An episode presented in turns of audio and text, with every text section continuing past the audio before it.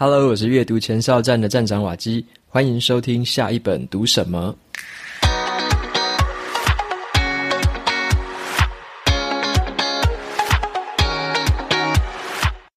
今天是下一本读什么的两百集特别节目，那也是这个频道的两岁生日。不知不觉之间啊，两年就这样过去了，真的很感谢大家在一路上的支持还有收听。那今天的前半部呢，我会跟大家分享一下。刚好离职满一年之后，我的新生活还有工作的状态，其中的一些酸甜苦辣。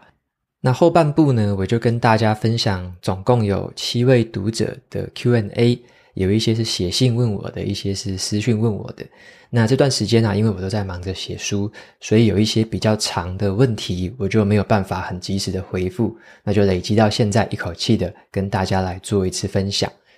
那么本集节目是由 Press Play Academy 赞助播出。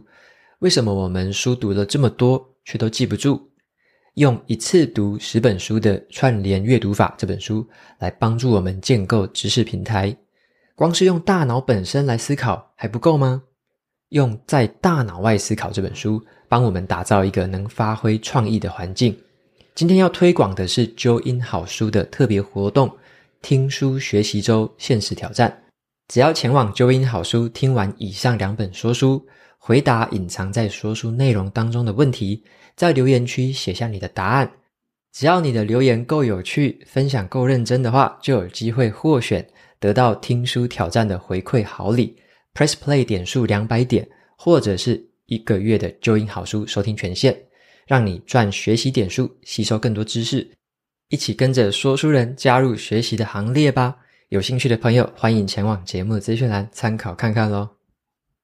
那接下来呢，就回到今天特别节目要跟大家聊的，就是我离职之后已经满一年了。那在这一年当中，我的生活是什么样子？那有好的一面，也有不好的一面。还有就是在正职的时候跟创业之后，包含说收入啊、心态上面有什么样的差异，都跟大家来做一下分享。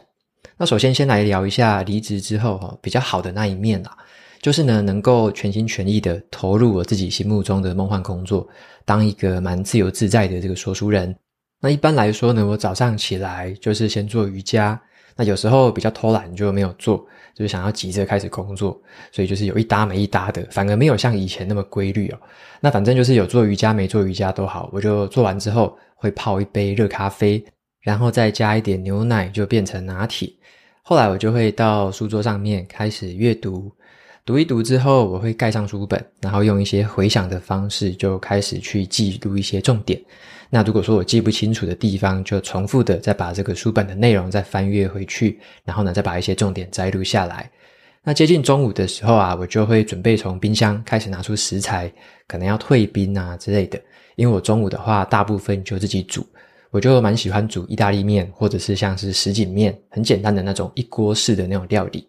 那下午的话呢，就会收 email，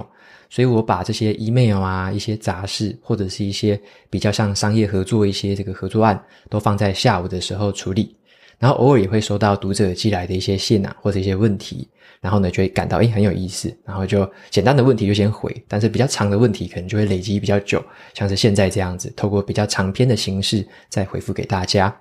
那如果说一些合作诶有兴趣的话，就直接接受。但是大部分可能没有兴趣的邀约，可能就要拒绝。那这个时候就会是感觉自己蛮自由的，因为自己当老板嘛，然后可以决定哪一些案子要做，哪些案子不要做。那下午大概五点过后呢，大部分就是排运动时间，或者说有时候要出门采买，那就是在那个时候在五点前就把它做完，然后最后再回家再煮晚餐。所以大概每一天在家里的话，大概都是晚餐、午餐都自己料理。那除非是特别有出门的行程，才会在外面吃。那傍晚的话，我大部分是用来录音，因为我以前的习惯就是在晚上的时候录音嘛，所以在离职之后，我也大概就保持这个习惯，也没有什么改变过。好，那晚上录音录一录，然后就会上社群媒体，大概就在九点十点的时候上社群媒体，然后就去滑一滑，大家有什么留言呐、然后有什么问题，再跟大家做一些互动。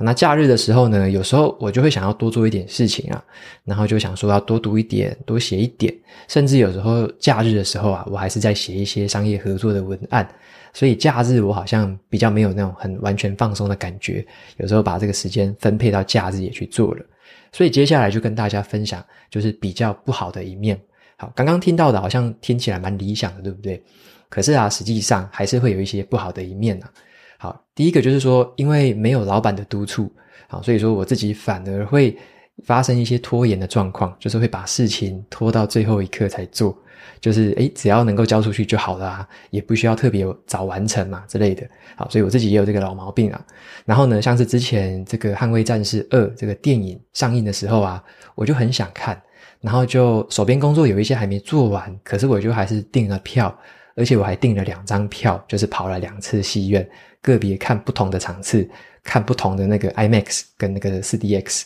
所以变成就是事情没做完，但是还是跑去玩，跑去休闲这样子，感觉在休闲的当下是很快乐啦，因为很自在嘛，可以自己控制。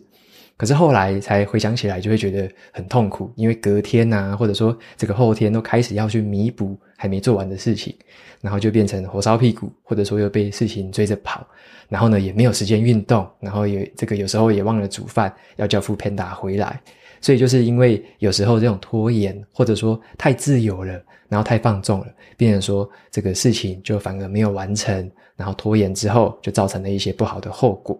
好，所以原本我就觉得说，诶，自由好像还蛮好的，可是后来发生过好几次这种状况之后，就觉得诶，好像都用后面的时间在弥补，就是有点缺乏自律的那种态度。那没有了自律，就反而失去了自由，就后面的时间都开始在弥补，所以就变成后面反而就不自由。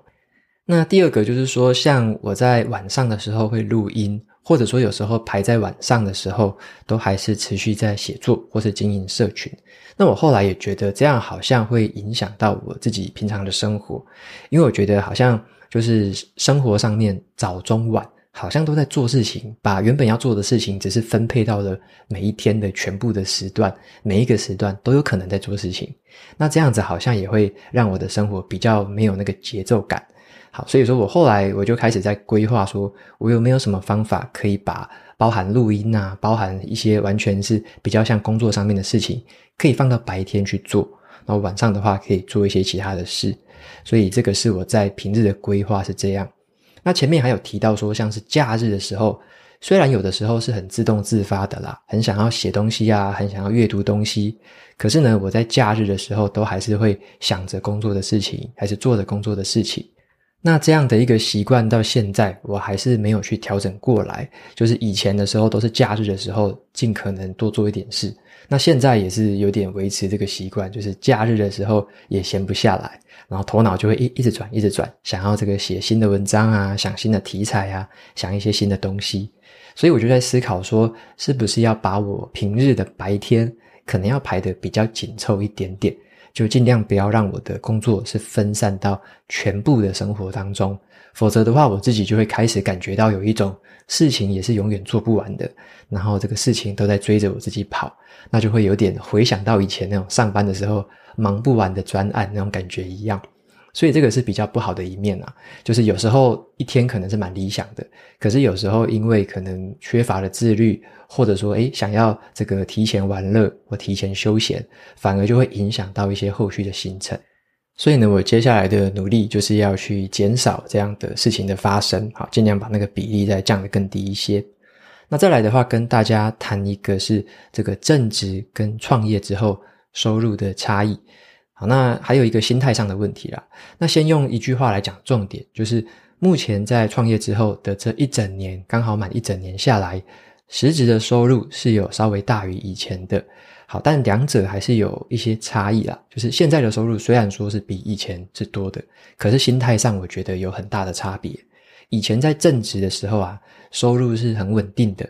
每个月都会知道说账户里面大概有多少钱会进来，然后呢，我也不用去担心这个钱的问题，就一定会进来就对了。你会很很确定的知道这件事情。那我以前也没有什么记账的习惯，因为我的物质欲望是蛮低的，就生活的支出是很少。那我就比较关心说还剩下多少额外的这个金额可以拿去投资股票啊，或用来做其他的应用。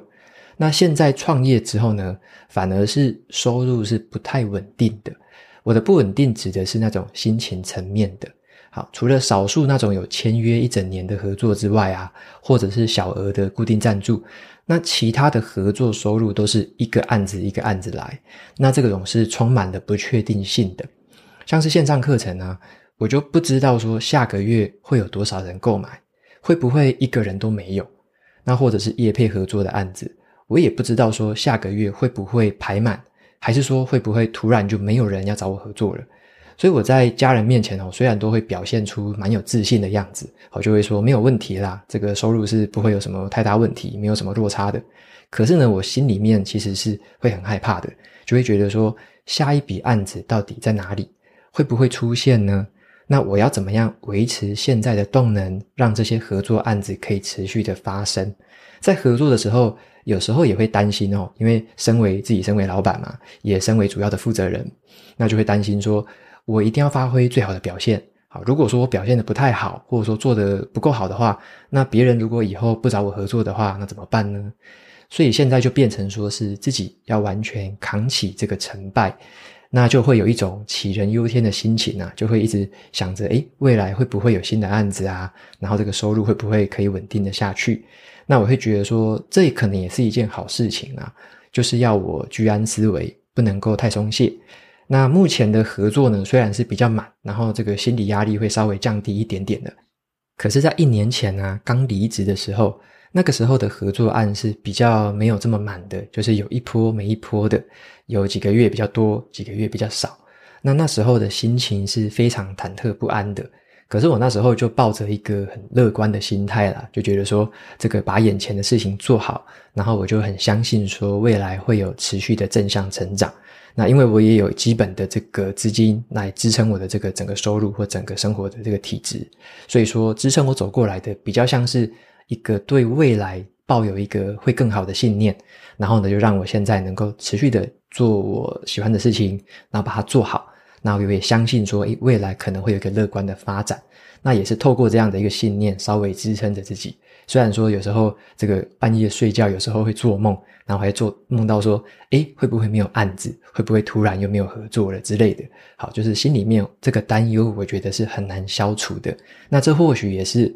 当自己老板会需要面临的一个心理压力。那那种压力是蛮难说的，好，因为除非你有当过老板，你可能会有这样的一个心理压力，否则一般我们在受雇的时候，有得到这个固定薪水的时候，我是从来没有体会过那种压力的，所以这是一个蛮特别的体验。然后我也觉得说，可能要有一定的心理素质，或者说对于自己有一定的自信心啊，才能够挺过这样子的一个很不安、很不确定的这种感觉。否则，如果对自己也充满了很多怀疑、很多自我质疑，对能力也没有信心的话，那我觉得这样子的一个不安感、这种不确定感，可能很快就会把自己击垮了。好，所以说我自己也蛮庆幸的，还好我这个心态可能有挺得过来，然后呢，也相信未来是可以乐观发展的。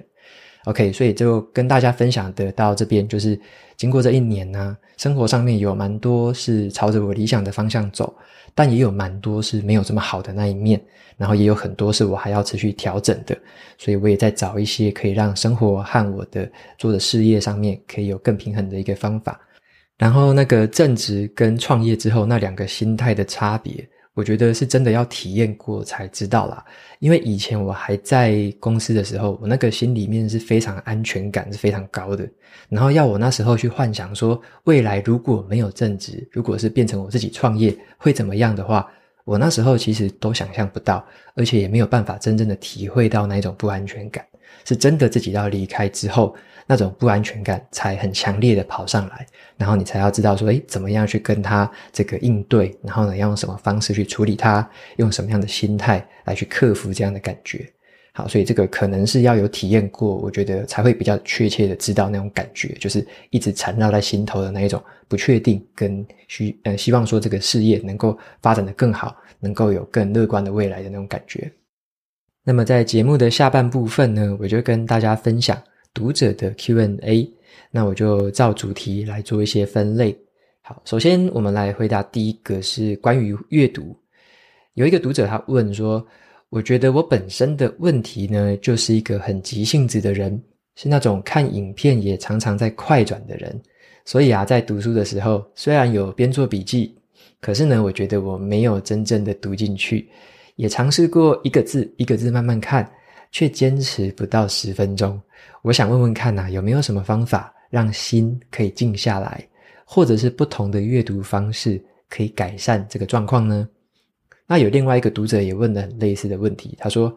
想要读书或是阅读，可是这个时间总是不能持久，而且容易分心。已经听你的建议，把脸书和 IG 都删掉了，可是还是很容易乱滑手机看 YouTube 之类的。OK，那我来回答一下这两位读者的问题哦。我自己在看书的时候，从以前到现在啦，绝大部分我都是把手机放到另外一个房间。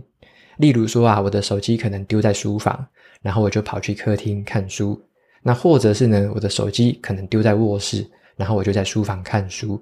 我认为这个手机的诱惑真的是太强，我们应该是无法抵抗的。如果说要抵抗手机呢，这本身就是一个很反人性的行为啦。因为手机的所有设计，它里面所有的 App，所有的吸引人的元素，就是这么吸引人，就是我们的直觉就会想要去开。就像是我自己也试过啊，我在读书的时候，如果我的手机就放在我的正前方，我可能读一个章节不到，我就会去看一下手机上面，看一下我的信箱有没有新的合作案进来。就像刚刚讲的嘛，我很充满了不确定性，所以我就会想要看看有没有新的案子跑进来，或者是诶，另外一个业主可能有没有回复给我什么东西，我就很想看。那或者是看书看一看，看到某一个关键字觉得很有兴趣，就想说。可不可以去找一下 YouTube 影片来看一下？就现在看嘛，因为很想看，所以就把手机拿起来就看了。所以如果手机就放在身边的话，我认为这个手机的诱惑它就是这么大，很难跟这个书本哈，应该说书本很难跟手机比较啦。所以要把自己的环境稍微调整一下，就是把手机可能要远离你一些。那另外就是说。呃，看书有时候会发现有一种，就是刚刚有这个读者有听到有提到嘛，就是感觉没有真正读进去耶，或者说看一看就觉得静不下来了，然后可能就会分心做别的事情。那我认为这个背后的问题是这样，像我自己在看书的时候跟看书之前，我都会想得很清楚，我为什么想要看这本书，我想要学到什么东西。我原本对什么事情有疑问，我想要解决什么事情，所以我在看这本书的时候，就很像在挖宝藏一样，就会想要挖到自己心目中在寻找的那个宝物，所以我就翻翻翻，我就在找那个宝物。如果说作者在讲一些废话，我就快速的把它跳过去。那如果看到诶，我想看的东西，有意思的问题，我就会慢下来看。所以我有点像是在寻宝的感觉。如果说在看的时候呢，脑袋里面都没有带这种问题。好像都不是在寻宝，只是简单的一直翻，一直翻，然后作者讲什么就看什么，然后就这样一直翻，一直翻，那一定会恍神的啊！因为专注力是用在我们很有兴趣的事情上面，像是你在看一支很有趣的 YouTube 影片，你就会很专心，别人讲话你可能都没听到。那就像阅读一样啊，如果我们对这个主题或对这个问题很有兴趣，很想要解决这个问题，我们读的时候才会专注嘛。如果说我们在读一本书的时候，根本就觉得诶没什么意思，我只是要看书，看书就等于提升知识，提升知识就等于很厉害。如果只是因为这样子而看书的话，那我保证是一定很快恍神的，因为当下看下去，你并没有办法直接提升知识嘛，你也没办法提升什么，所以你会觉得诶好像没有什么收获，没有什么吸引力，很快就分心了嘛。所以我觉得重点是在于背后要带着一个算是解决问题的意识。或者背后带着一个到底想看这本书学什么东西，你想要找什么东西，好，那用这个方式来去挖宝，这样就可以看得很专心。那先有这样的一个底子之后，如果你之后要看一些其他的，像是小说类的啊，像是一些比较可能是心灵励志类的，或者是一些比较软性的题材，你没有特定要找什么的，那那个时候你已经建立了读书的习惯，你就比较容易再更静下心来，再这样子看。所以我建议，如果一开始遇到这个状况的朋友，先带着有问题的意识，就是去解决问题、去寻找答案的方式去看书，会比较容易进入一个专心的状态。那么再来的话，我来分享第二个读者的 Q&A，是关于写笔记的。好，有一位读者他问这样子，他说：“我已经试过了，把一些现在关联度没有这么高的笔记放到另外一个等待整理的笔记，但是这样子等待整理的笔记就会越来越多。这些想法又让我产生了说，我写的笔记又没有去处理它，好像是用不到的，然后就越来越焦虑。”好，他问了几个问题是这样子的，我分别回答。他说：“第一个问题。”面对这个撰写想法笔记的时候，不断冒出来还有延伸的想法，会导致我的分心，还有灵感的笔记越来越多的情况。这个时候该怎么处理跟面对呢？好，那我回答这第一个问题，就是写笔记的时候会有想法一直跑出来，好像越写越多，灵感越来越多，该怎么办呢？好，简单来说，这是一件好事情啊。那我来分细部的回答一下。好，第一个是我自己的做法，我会允许自己有一个分心的写笔记时间，就是一个漫游的状态。像我很喜欢在晚上的时候、傍晚的时候写分心笔记，就是例如说睡前的一段时间，或者说吃完饭之后的一段时间，我很喜欢在这个时候，就是自由自在的随便写什么内容都好，想到什么灵感，想要摘录什么我就写，然后对什么有兴趣我就去看，看完之后我就写。因为在傍晚的时候，精神是比较难完全集中的。好，所以说我自己是这样子，比较难集中精神的时候，我就会让自己写这种分心笔记，随便乱写，越越多灵感越好。但是呢，我在早上的时候，我知道自己说要输出一篇文章，我要写读书心得，我要写一些文案的内容。这个时候，我就会聚焦在撰写一个内容的本身，我会把之前已经分心写过的一些笔记。全部收集在一起，然后呢，针对那个主题就写出那个主题的文章，或者是写出那本书的读书心得。这两种笔记的方法，其实它比较起来呢，我反而更喜欢写那种分心状态下的笔记，因为我真的很喜欢那种想法跑出来、灵感跑出来的时候，我就写着写着，又想到别的事情，又跑去写别的东西。那傍晚写的时候还有一个好处啦，就是你如果写累了，就可以直接去休息了，好，就不会再继续写下去了，因为真的累了嘛。但如果有时候你觉得，诶，真的写的灵感爆发，想要继续写，好，那也没关系，偶尔为之嘛。因为灵感来，我觉得那是一个很美妙的感觉，所以我觉得不要特别去限制，或者是说这个感觉好像不好，然后你要抵抗它，我觉得倒不用，只是分配时间，分配不同的时段做不同的事情，这样的问题而已。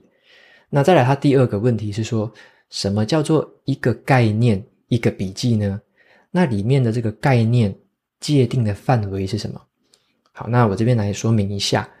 一个概念它就有点像是，好，我就讲一个标题好了，就是这个笔记的标题是这样子，这个概念就是保持专心的方式，就是懂得跟手机保持距离。好，这个就是我刚刚上面有分享的另外一件事情嘛。那这个就是一个概念。那我们就举一个例子，自己的例子或别人的例子去说明这个概念。说保持专心的方式就是懂得跟手机保持距离。那刚刚我就用我自己的例子解释这个概念了，这样就是一则概念笔记了。那我说一些就是错误的例子。好，如果说这个笔记的标题就叫做时间管理，那这一个。笔记就不是一个概念，而是一个主题。时间概念它是一个主题呀，它不是一个概念。但如果这个笔记的标题是“时间管理”，就是管控一天当中的精力分配，这个就是一个概念。就像我刚刚讲的那个例子，好，时间管控，诶，时间管理就是管控一天当中的精力分配。就举一个例子，说为什么妥善的精力分配有助于时间管理？这样就是一个完整的概念，就是有想法、有例子或有证据，然后呢有结论。所以它的第三个问题也很类似，就是怎么样才算是一个完整有用的想法笔记呢？那我的看法就是这样子，就是你把想法写出来，举一个例子或举一个证据，再下一个结论，这就是一个很有用的想法笔记了。那你之后就可以把不同的想法拿来交互讨论、交互的分析，那里面就有实际的例子跟证据嘛，你就可以看看这些例子跟证据之间的差异是什么。好，所以说这个就是想法笔记的一个写法。那再来的话是下一个读者他问的问题是关于聚焦方面的。好，他说现代人呢，为什么这么忙碌？好，也是我开始往内探寻的这个根源。为什么让自己这么瞎忙？为什么连照顾自己的空白时间都没有？为什么真正喜欢的事情都没有时间做呢？为什么其实好像不是很认识自己？为什么老是觉得愧疚？好，他问了好多这个的问题。好，他说想要问问瓦基啊，怎么样可以从未来很多个可能发展的方向当中，聚焦到你在写子弹笔记当中的这一些呢？你如何去判断哪些才是真正可以描绘出来的呢？好，那么我来回答一下这个问题哦，就是怎么样去找到一个是真正可以描绘出来的未来样貌？那我自己的做法是这样子的：当初我对自己有一些初步的认识了，好，我已经知道说自己是什么样的个性，我喜欢做什么事情，什么事情对我有兴趣，啊，让我有兴趣。OK，那我接下来我做一个事情，我让我自己去认识一些别人的生活形态，尤其是那一些 role model。role model 这个字就是有点像模范楷模，就是你想看齐的对象是谁，你欣赏的人是谁，我会去看那一些人，他们生活的形态，他们分享说他们怎么生活的那个可能性，所以我可以看到说人生上面可能会有哪一些可能性是会发生在我的 role model 身上的，所以我就很喜欢去看他们的生活形态是什么，像是我就参考过那个原子习惯的作者 James Clear。或者是这个 Tim Ferriss，就是很热门的 Podcast 这个主持人 Tim Ferriss，我去了解一下他们的生活是长什么样子的。他们有很多访谈都会跟大家分享。那我也跟很多的高阶主管，以前我公司的高阶主管，还有其他公司的一些高阶主管，还有一些朋友聊过，去聊说他们的生活形态是什么，然后他们假日的时候在做什么，下班的时候在做什么。透过这样的一个简单的调查跟研究，就会发现说，这些人呢，他们是怎么样在过生活的？他们的生活这个生活模式，我喜欢吗？我会希望我未来是这个样子吗？好，所以说我会参考蛮多不同的我心目中欣赏的这些人，这些 role model，他们是怎么生活？他们在做哪些事情？那我就不会觉得说我自己好像就只能过某一种嘛，因为我先看到了很多很多的可能性。OK，所以我的建议是说，嗯，如果现在你的心中只有某一种这个想法或某一种生活的样子，那可能就太少。我们可能可以先多看一下不同的人哈，不同个性、不同背景、不同能力的人，他们的生活样貌大概是长成什么样子？哪一种是我们比较向往的？我们不一定要跟他们完全一模一样，而是从这一些可能性。这一些生活样貌里面，去找出比较适合自己的样貌，还有可能会去调整一下子。好，所以说透过这样的参考，我们就比较不会觉得说自己如果选了某一个方向，然后呢可能会遗憾嘛。所以我们如果看了这么多了，我们了解说自己为什么这么选，为什么选这个，我们就比较不会遗憾。因为有些人他可能会说，诶，我现在朝这个方向去努力，可是我又看左看右，又觉得我羡慕这个人，我羡慕那个人，好像每个人的心态我都很羡慕，我都想过，我都很遗憾。那这样子我觉得比较没有必要啦，因为我们的时间有限，我们的这个资源也有限，我们选了某几个之后，可能我们其他的就必须放弃了。那放弃之后，就不要再抱有一个很遗憾的心理。那个只是在你的这条人生里面没有过，说不定在你的平行人生另外一个人生里面，他过得很好。所以我自己是这样想的。好，所以说就是先多看，然后挑一个自己不会有遗憾的这个方向，朝着这个方向前进就可以。那再来的话，下一个问题是一个比较长的问题，但是这个也蛮有深度的。好，它分别有三个小问题。这个问题是关于斜杠的广度和深度。好，斜杠的广度和深度，这位读者他就跟我说啊，他身边的朋友呢，跟他自己都觉得斜杠好像很棒，可是他的困扰是想不出真正专注的领域是什么。就像他的专长大概有三个，还有很多其他尚未变成专长，但是他又有热情的兴趣。他说，看到你的电子报的这个斜杠青年实践版，有提到说，先追求广度，再追求深度。以及呢，专注和投入才是幸福的关键，就让我很好奇说，到底求广跟求深这两个时机点是什么时候？加上啊，最近看了一些书，都强调了聚焦的重要性，像是成功从聚焦一件事情开始，要我们好好专注一件事情就好了，其他的兴趣要懂得放弃。好，那他第一个问题是问这样子，他说时机点的问题，究竟要广到什么程度才开始专注于深度？要怎么样判断自己何时该继续广还是继续深？瓦基是怎么做的呢？那我的回答是这样子，我认为广就是广到我们不会觉得后悔为止。就像我刚刚上面提到的 role model，广到一个程度，我们不会后悔。我们像我那时候至少跟身边聊了大概有快二十个人，然后呢，网络上我也看了很多像这个我很欣赏的作家，我也找了快十来个，看了这么多的这个生活形态，才收敛成我比较向往的这个生活形态。所以说，当我看完了这样子的一个面相之后，我才会感到，诶，我已经知足了。我知道说我想要的是什么，然后呢，我也不会对于其他我没有选的感到后悔或者是遗憾。那另外一个观念就是说，其他的广都是为了你的深，啊，其他的广都是为了你的深。像是我自己也有很多的兴趣啊，我对职场上面的领导管理很有兴趣，对个人成长，对自媒体，对跳舞，还有绘画、阅读、写笔记，我对好多事情其实都很有兴趣，然后呢，也都会做得不错。可是我就分析了一个。我自己可以长久执行下去，它刚好也可以转换成获利模式的东西之后，我就找到了撰写读书笔记可以是我的生。那其他的兴趣跟这个经验，我不需要放弃啊，我只是要知道说我的那一些广泛的这个兴趣，那一些广都是用来辅助我这件事情的这个深。好，所以说其他的兴趣我都还是会做，我都还是会偶尔去研究，偶尔去了解。然后呢，也都会用在我的生活上面啊，也会用在我的深这件事情上面啊，也都可以用来辅助我的读书笔记。所以呢，我认为其他的广都是为了我们的深。好，那再来的话就回答第二个问题。好，这个是有一点逻辑可以接下来讨论的。他问的第二个问题就接着问了。他说：“那瓦基会认同说，只要聚焦在一件事情就好吗？”因为我自己蛮认同的，因为每个人的时间都有限。可是呢，苦于一直选不出来，导致时间的这个精力很分散，变成了那种很专长的东西，也只是不错而已，可以获利，但是没有办法在那个领域变成顶尖。那这边我的回答是这样子的，我其实同意他说的这个说法哈，就是先把精力集中在一件事情，先把它做好，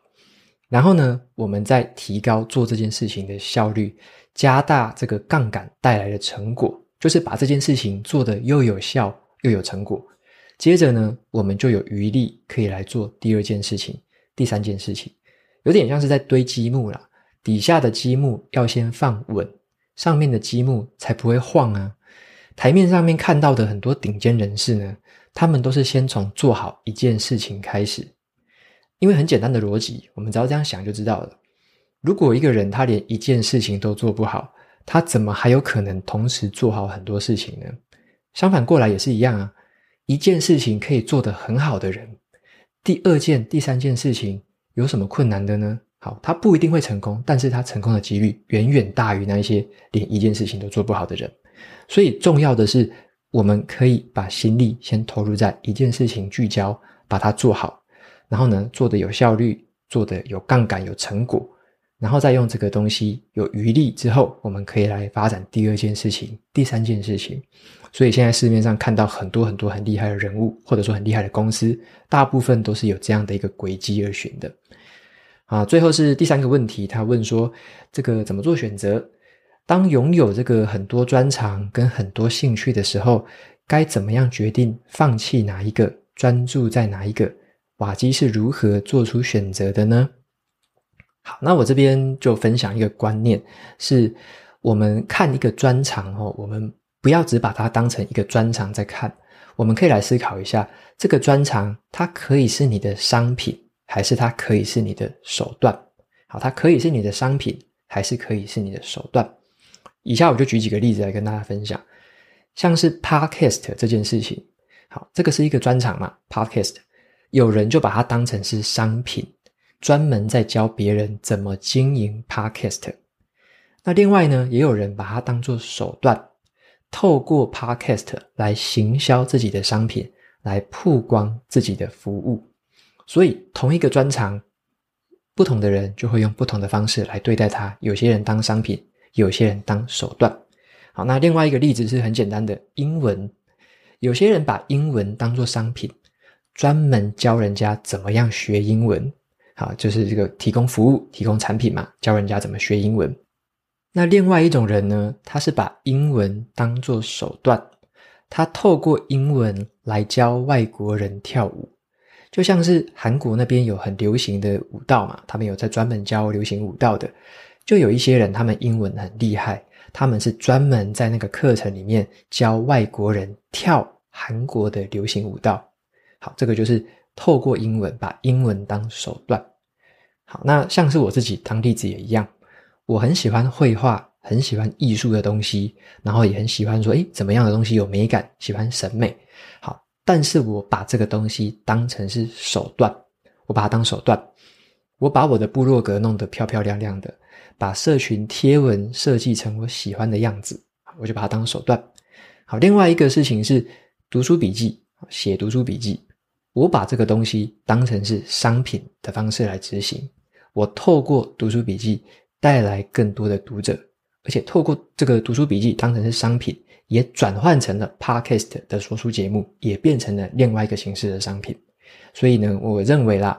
任何一个有利可图的商业模式，就是找到最适合自己优势的商品跟手段的组合。好，所以任何的专长，它都有可能分为这两个类别。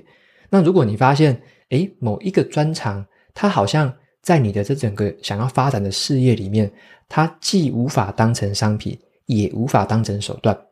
那你就把它放弃掉了，因为那个东西可能无法在这个地方成为，就是发挥它的重效，无法对你的这个整个商业模式、整个事业的模式带来帮助的话，那那个东西你可能就可以把它舍弃掉。好，那所以说刚刚举的几个例子，其实还有很多的变化型啊，可以试着去想想看，什么东西是你想要做的商品，什么东西是你可以把它当成手段。好，这样就不会让自己太贪心，而是用很多的专长当成手段。来辅助你产生真正最有价值的那个商品。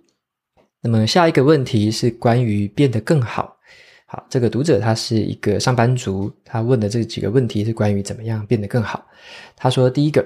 工作上面的专注力的问题哦，他觉得说自己都已经很仔细检查了一些东西，可是总是会有错误，因为他的职务性质不太容易这呃不太容许这个错误。导致啊，他的本身自信跟其他人对他的评价有受到影响，甚至也影响到了自己的生产力。该怎么做才好呢？那我这边分享，先跟这位读者分享的是一百九十八集，我有分享一个防弹笔记法。好，里面有提到行动步骤跟检查清单。还有呢，我们要把自己每一次犯的一些小错误，每一次的一些反省，都记录上这个防弹笔记上面。好，例如说，你可能会开一个小小的专案笔记，就把每一次的这个行动步骤、检查清单逐渐的加上去，做出改善的方案。在下一次执行的时候啊，就要记得检查这个行动清单，检查这里面的这个项目。这个其实没有什么捷径或诀窍哦，就是要透过清单，把事情越做越熟练。然后记录下和反省每一次犯错的原因，并做出改善。那就不要太责备自己，说自己是一个不细心的人啊，而是呢，我们要告诉自己，对检查的方法可能还不够熟练，我们持续在精进当中。所以我们要专注的是，我们检查的方法，我们记录下来的步骤跟清单是不是有一直在改善。好，不要太苛责自己，说自己是什么样的人，而是呢，我们朝方法这边去调整就可以了。那这样子的话，才有机会让自己是变得越来越好。那再来的话，他有问第二个问题是，阅读子呃子弹思考整理术这本书，好，是不是应该要先读如何阅读一本书？那让头脑呢可以有多一点的东西，在谈吐上面可以让人家对你更信任，然后帮助到更多人，使自己成为更好的人。让在乎的人也可以不用为了生活而烦恼。那我的回答是这样子：好，首先是看那两本书的问题。我认为不需要，好，不需要先看如何阅读一本书，那个并不是必备。那一本书比较像是进阶的啦，就是让我们可以对阅读的理解和方法可以更加分。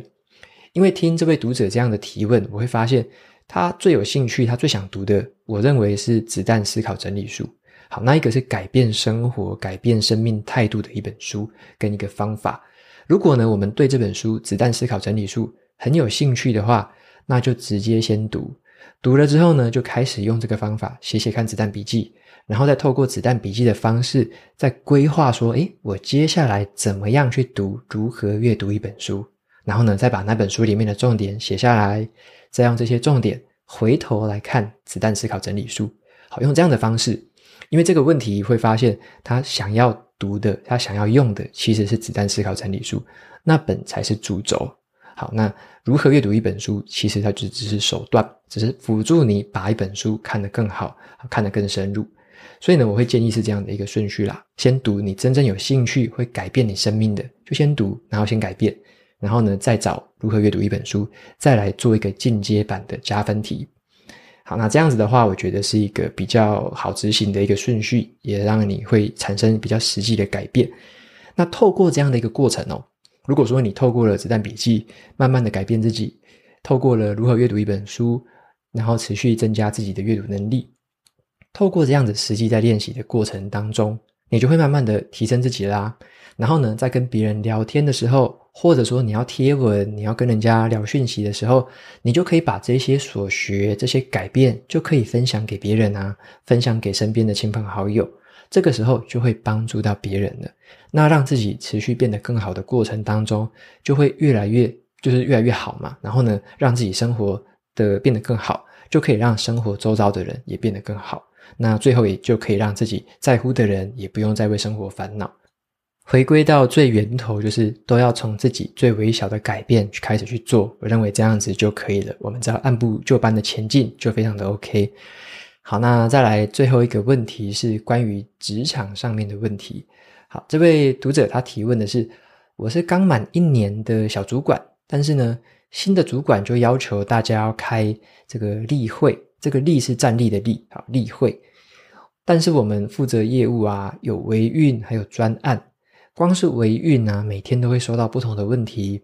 每天早上十几个人一起 review，今天要做什么，然后昨天遇到什么事情。其实啊，同仁都已经不知道例会的目的跟意义是什么了。而且啊，主管还一直希望用开会来讨论事情，但是往往都没有结论。想要请教瓦基有没有推荐什么样的书籍，或是讲述这个开会的目的跟这个例会，还有 Scrum 的目的适合的情境是什么？那这位读者的困扰看起来是在站立会议的这个部分哦。那我来回答一下，就是我认为站立会议，好，就是每一天站在那边，可能十分钟、十五分钟，十几个人聚在一起开一个很快速的会议，那个叫做站立会议。好，站立会议不是用来解决和讨论事情的，而是很快速的可以更新每个成员的工作状态。好，它的目的应该是在于那些工作状态。接下来就是要决定有哪一些 follow up 要做。所以我认为站立会议的目的应该是要找出工作状态的 bottleneck，然后呢，快速的可以调整资源，让负责人可以 follow up 进行后续，开始今天的这个工作的整个展开。那我以前自己的经验是这样，我以前的带团队，我没有要大家站立会议。我没有要大家站立会议，我的做法是这样。当时我带的团队是十个人，所以我每天早上就大概花十多分钟走一圈，问每个团队成员说他们目前手上有哪里顺利，哪里不顺利。特别就是问他们那些不顺利的事情，你打算怎么解决？如果他当下还没有想法的话，我就请他中午或者说下班的时候把这个解决的方式再 update 给我。所以呢，我自己的做法就是这样子，很快速的十分钟，你就马上知道说哪些东西是比较不顺的。好，那他预计的解决方案是什么？如果是那些很顺畅的事情，就让他们好好的执行下去就很 OK 了。顺利的事情就让它自然发生。那比较不顺利的事情，才是我们真正要关注的那些重点。那我自己也有去看一下，说有没有哪一本书是专门在讲站立会议的？我好像没有找到类似的，因为这个站立会议它是在软体界蛮常用的，就是在这个 Sprint 或者是 Scrum 这两种软体开发方式，几乎都一定会提到这个做法啦。那只是说适不适合自己的公司情形就不一定了。那如果说听众朋友们，你如果有关于站立会议方面的书籍或资源，也欢迎就是透过留言的方式可以推荐给大家，然后呢，看让大家知道说有没有这方面的书可以再进一步的了解。OK，那以上的话就是读者的 Q&A 部分，好，希望有解决到大家的问题。之后的话，我也会把它弄成部落格文章的方式，让大家比较好读。OK，那之后的话，我就透过电子报的方式再更新给大家。最后的话，来念三个 Apple Podcast 上面的五星评论。第一个听众，他的名字叫做 Vicky Y Y Y Y O O O O，好，蛮难念的哦，Vicky，然后超多 Y，超多 O。他说呢，喜欢瓦基的频道，瓦基不觉得卡片和笔记跟最高学习法里面有很多东西都有互相连接吗？OK，这个谢谢 Vicky 的留言。呃，我当然觉得，当然觉得，卡片和笔记跟很多很多的这个学习方法、记忆方法，或者是这个知识发展的方法，都有很高度的连接。或者这么说好了，其实绝大部分的学问之间都有连接。那有些连接是没有那么显眼的，那有些连接可能是比较清楚的。我觉得在呃阅读啊，或者说在我们研究，在我们这个发展知识的过程当中，最有趣的地方就是发现这一些背后的连接。所以也很开心你提到了这两本书，那他们的确中间有非常多相关的连接，这是没有错的。好，那再来的话是下一位听众的留言，他的名字叫做珊珊。好，他说发现新大陆，谢谢有你当爱书人的导读，原本一直在听 Jackie 的 Podcast。在读书会听了你的导读之后，不知不觉就被沉稳的声音给吸引，非常喜欢你推荐的书，还有分享的心得。OK，非常谢谢珊珊的留言，那也很开心听到你是从 Jackie 的 Podcast 电扶梯走左边这边过来的，好，非常开心听到你，那也很开心有你的加入。那最后一位听众呢，叫做 SKRRRR 二。好，他上一次的留言呢，我不小心错过了，所以上一集本来应该要讲到他的留言，可是我好像错过了，漏掉了这一封，所以呢，这次再跟大家分享 SKRR Two 的这个留言。他说：“谢谢瓦基的分享，瓦基你好，首先要感谢你在书评这方面的书评分享，我也在后续买了许多书，搭配你的介绍，有了更深一层的理解。但是目前有一个小问题。”我目前是大三的学生，也养成了自律阅读、运动、写 Notion 日记的习惯。只是啊，在生活上面还是会常常依赖父母的金钱援助，没有花时间去那种领薪呃领时薪的打工，也没有什么存款。面对这种没有办法知识变现与独立的情况，越来越有焦虑的感觉。想要询问一下，面对学习成长。跟累积财富的冲突，会如何选择去分配自己的时间呢？感谢。OK，那我来回答一下这位听众的问题。我认为这个学习成长跟累积财富两者之间其实没有冲突哦，重点是在顺序啦。好，这个顺序是这样子。我认为财务自主还有能够吃饱是绝对是最优先的事情。一定要先能够财务自主了，就是自己能够自给自足，能够吃饱，才有余力把这个时间可以拿来学习跟精进能力。因为这样子，你的心态会觉得，诶，我是可以靠着自己，就是供养自己的生活，然后呢，自己可以这个再额外的投资自己，让自己可以去学新的东西。有能力之后，就可以带来更高收入的可能性，才会更快的累积财富。所以，以这位听众他大三的状况。我比较建议的第一个优先目标是先达成财务的自主，好，例如说在呃打工，或者说之后的毕业之后的正职，